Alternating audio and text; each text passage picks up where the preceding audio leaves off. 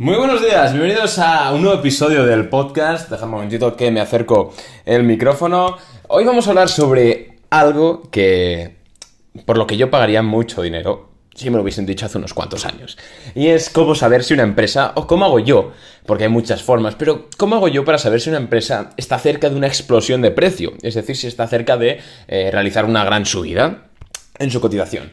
Y es una pregunta lógica que yo, que cualquier persona que, que, se dedica o que quiere aprender o que en su tiempo libre realiza inversión activa, es una pregunta que cualquier persona tiene a gente pues que está por encima. Yo la, sigo teniendo en, pues, en, algunos ámbitos. Pero muchos de vosotros veis en Instagram como por ejemplo publicamos... Eh, bueno, pues un día publico, oye, invierto en Logitech, por ejemplo, hace, hace unas semanas.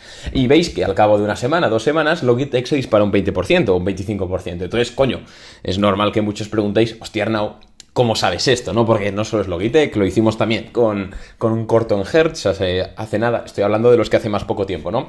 Que le sacamos un 35% de rentabilidad, eh, hace poco también, bueno, con DocuSync también lo sacamos, eh, bueno, etcétera, ¿no? Muchas, muchas empresas que veis como a tiempo real estamos ganando dinero, porque un día lo publicamos y dentro de tres semanas digo, digo, hey, ¿os acordáis de esta historia, no? Pues mirad ahora cómo está el precio, o con Peloton, bueno, etcétera. Eh, pues muchos me preguntáis eso, ¿no? Hostia, Arnau, ¿cómo haces para saber que, el precio en acción va a dispararse.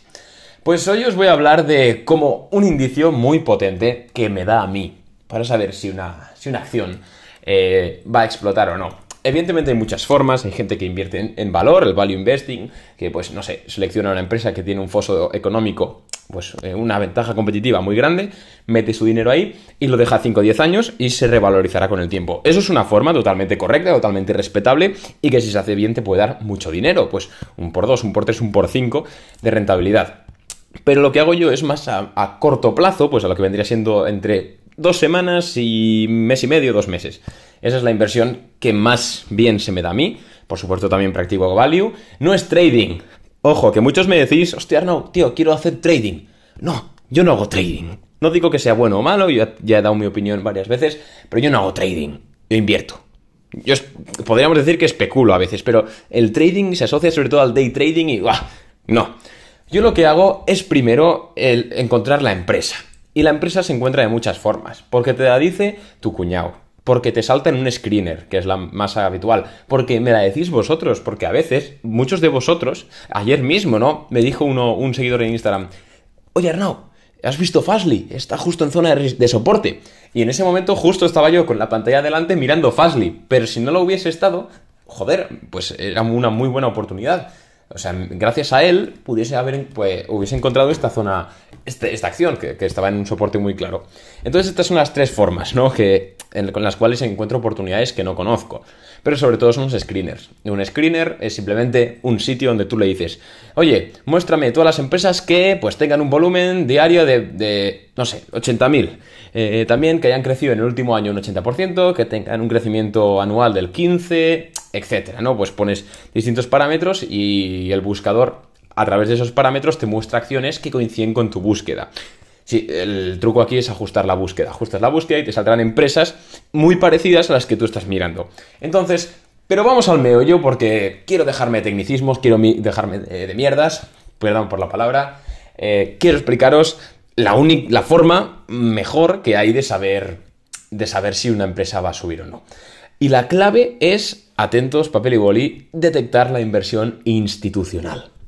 Mirad, señores, en la bolsa, en la bolsa lo que ocurre eh, son dos cosas, ¿no? La primera es que hay dos cosas en la bolsa. Por un lado estamos los inversores particulares, que tenemos ahorros o los que viven de esto, eh, pero no pertenecen a grandes instituciones, y luego están las grandes instituciones, por ejemplo, fondos de inversión, fondos buitres, bancos, etc. En la bolsa, como en la vida, ganan unos y pierden los otros. ¿vale? Normalmente el 80% de los que van por cuenta propia pierden y el, 99% de los fondos grandes ganan. Entonces aquí no, la bolsa no va de ser más listo que el mercado. La bolsa, porque no lo vas a ser nunca, porque el mercado son personas que llevan 50 años de experiencia y, y tienen millones. No vas a ser nunca más listo que el mercado. No te pases de listo. En la bolsa se gana siendo un francotirador solitario que detecta cuando los peces gordos están invirtiendo en algún sitio y, puff, meter tu pequeño capital a la vez que lo hacen ellos. Ellos saben, por lo que sea, porque van a manipular el valor o porque lo saben, que ese valor va a subir. Pero, sí, pero tú tienes que detectar cuando están entrando ellos y entrar tú con ellos. Por supuesto, haciendo tu análisis, ¿no? Pues no inviertas en cualquier empresa chorrada porque puede ser la propia directiva de la empresa. Pero si tú tienes un valor que está funcionando, por ejemplo, vamos a poner el, último así que detecté por esta vía, eh, Logitech. Logitech era un valor que está funcionando, tiene un crecimiento de beneficios, etc. Es una empresa pues muy grande. Yo detecté una inversión institucional, ¿vale? Hace alrededor de dos meses. Entonces ya empecé a mirarla. Y veía que los patrones, porque claro, un hedge fund, un fondo de inversión, no invierte los 15 millones de dólares el mismo día, porque entonces la acción se dispararía. Lo que hace es diversificar. Entonces, un día mete mucho, para, la gente compra, luego vende un poco para que caiga el valor, la gente venda por el pánico y así comprar más barato. Entonces van comprando paulatinamente hasta meter esos 15 millones de dólares eh, sin disparar el precio. Entonces lo hacen de forma sutil. Pero aunque lo hagan de forma sutil, 15 millones de dólares eh, son muy difíciles de esconder. Entonces, si tú sabes averiguar eh, cuándo lo están metiendo y cómo lo están metiendo y en qué valor, pues te puedes sumar. Puedes ser el francotirador que dispare. Y ellos pues ganarán millones y tú ganarás pues un 20% de tus mil dólares que has metido. Pero hostia, ya es mucho para ti, ¿no? Entonces, una vez sabemos que en la bolsa la forma más sencilla de ganar es detectar lo que hacen los grandes y sumarte, ¿vale? Por supuesto analizando, o sea, no, no me refiero a que copies las ideas de Warren Buffett en absoluto. Sencillamente digo que eh, hay que encontrar las oportunidades en directo. Porque no es lo que haga Warren Buffett, es lo que haga, por ejemplo, la sección B de planta 4 del Banco Santander. Y eso no sale en las noticias. Entonces, una vez detectas esta inversión institucional, metes tu capital ahí. Por supuesto, ajusta stop loss, eh, y bueno, es, un mundo muy complicado, ¿vale? Tendría que estar horas hablando porque luego están los bancos intentando hacer saltar stop loss de listillos como yo, ¿no? Entonces tienes que anticiparte esas jugadas. Es muy complicado, tendría que estar una masterclass de 5 horas. Pero bueno, eh, a grandes rasgos es eso, ¿no? Es detectar cuando un banco, una banca de inversión está metiendo dinero en un valor y meterlo tú. A muy grandes rasgos, reitero. Pero hostia, ¿cómo sé esto? Porque decirlo es muy fácil, pero hacerlo no tanto. Pues, amigo mío, por el volumen. Y por otros indicadores, pero sobre todo por el volumen. Si tú estamos, estás viendo un valor que está bastante plano, pues está pues, creciendo poquito a poquito, pues un valor aburrido, y de repente tiene un pico de volumen increíble, porque claro, ese valor era un valor aburrido porque poca gente lo está comercializando, pero si viene una banca de inversión, compra muchísimas acciones, por, empaque, por muy pequeños que sean los paquetes en los que esté haciendo. Se disparará el precio, se disparará en la barrita de volumen, por encima de la media de 20 sesiones, ¿no? En un histograma de volumen. Una vez se, dispare esto, lo normalmente lo que pasará es que se empezará a desinflar. ¿Por qué? Porque la propia banca, la propia institución está vendiendo títulos para dar miedo a los inversores que ya había antes, o los que han entrado ahora de listillos, para darles miedo que vendan, el precio caiga y puedan meter el segundo paquete de acciones al mismo precio o incluso un precio inferior. Entonces, yo nunca meto mi dinero primer, al primer impulso de volumen, siempre lo hago al segundo o al tercero, porque los primeros suelen ser los que más bajón pegan eh, pues debido a eso, porque quieren cargarse a todo el mundo que está intentando hacerla del francotirador, por así hablarlo. Entonces, una vez detectamos el segundo pico de volumen, eh, ya podemos empezar a pensar que algo va a ocurrir. Pero aún no meto mi dinero. Yo meto mi dinero cuando después del segundo, del tercer pico de volumen, eh, si la acción no ha crecido muchísimo de precio, porque si ha crecido muchísimo de precio, significa que ya está. Ese era el beneficio que quería la banca.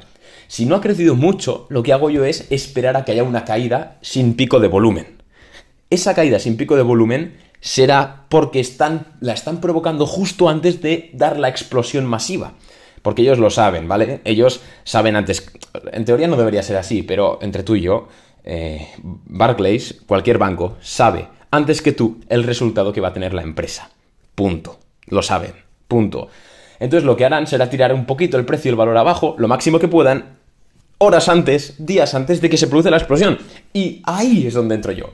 Cuando yo detecto esas bajadas después de dos o tres picos de volumen, que es total, que es, bueno, pues seguro que es una institución, porque es imposible que haya ningún loco por ahí millonario eh, haciendo estas tonterías.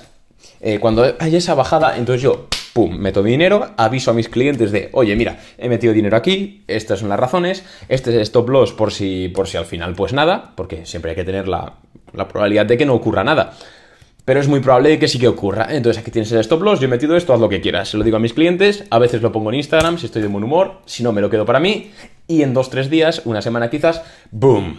se dispara la, cotización de la acción.